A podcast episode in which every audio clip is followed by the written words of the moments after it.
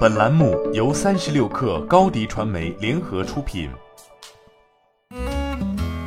本文来自界面新闻。近日，一项来自德国达姆施塔特工业大学的论文指出了苹果 iOS 十五版本下 LPM 模式的安全风险。论文指出，苹果公司并没有为低功耗模式下仍然运行的蓝牙芯片配备数字签名机制，也没有对运行固件进行加密。利用这个漏洞，恶意软件可以在手机关机时继续运行，并且更加隐蔽。当用户主动关机或者因为电量不足而关机，手机会进入 LPM 模式。不同于低电量模式，LPM 模式允许关机状态下的进场通信、超宽带和蓝牙芯片在一种特殊模式下工作，可以持续二十四小时。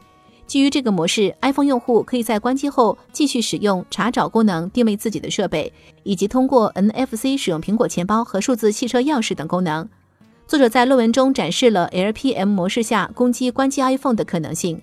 论文指出，LPM 模式下的许多安全屏障都可以被破坏。例如，在使用 Find My 等功能时，用户保护固件不被篡改的补丁可以被修改。利用这些漏洞，攻击者可以控制用户的 LPM 权限，如禁用用户的查找定位功能，获取和影响一些隐私信息。安全专家前盘古 CEO 韩真光对界面新闻记者分析：苹果手机在关机后，蓝牙模块仍然能访问安全处理器的一些数据，这显然是一个安全隐患。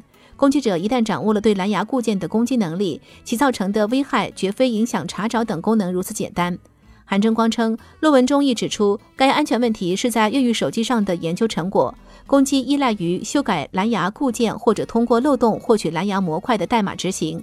但对于一款没有越狱的手机而言，修改蓝牙固件仍然是一件非常困难的事情，而且查找功能依赖蓝牙模块。一旦蓝牙模块完全断电，会对功能造成非常大的影响，因此其危害程度并没有想象中那么大。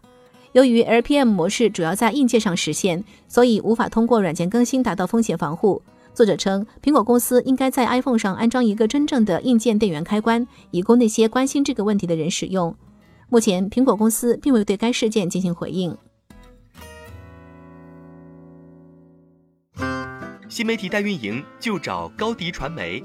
微信搜索高迪传媒，有效运营公众号、抖音、小红书，赋能品牌新增长。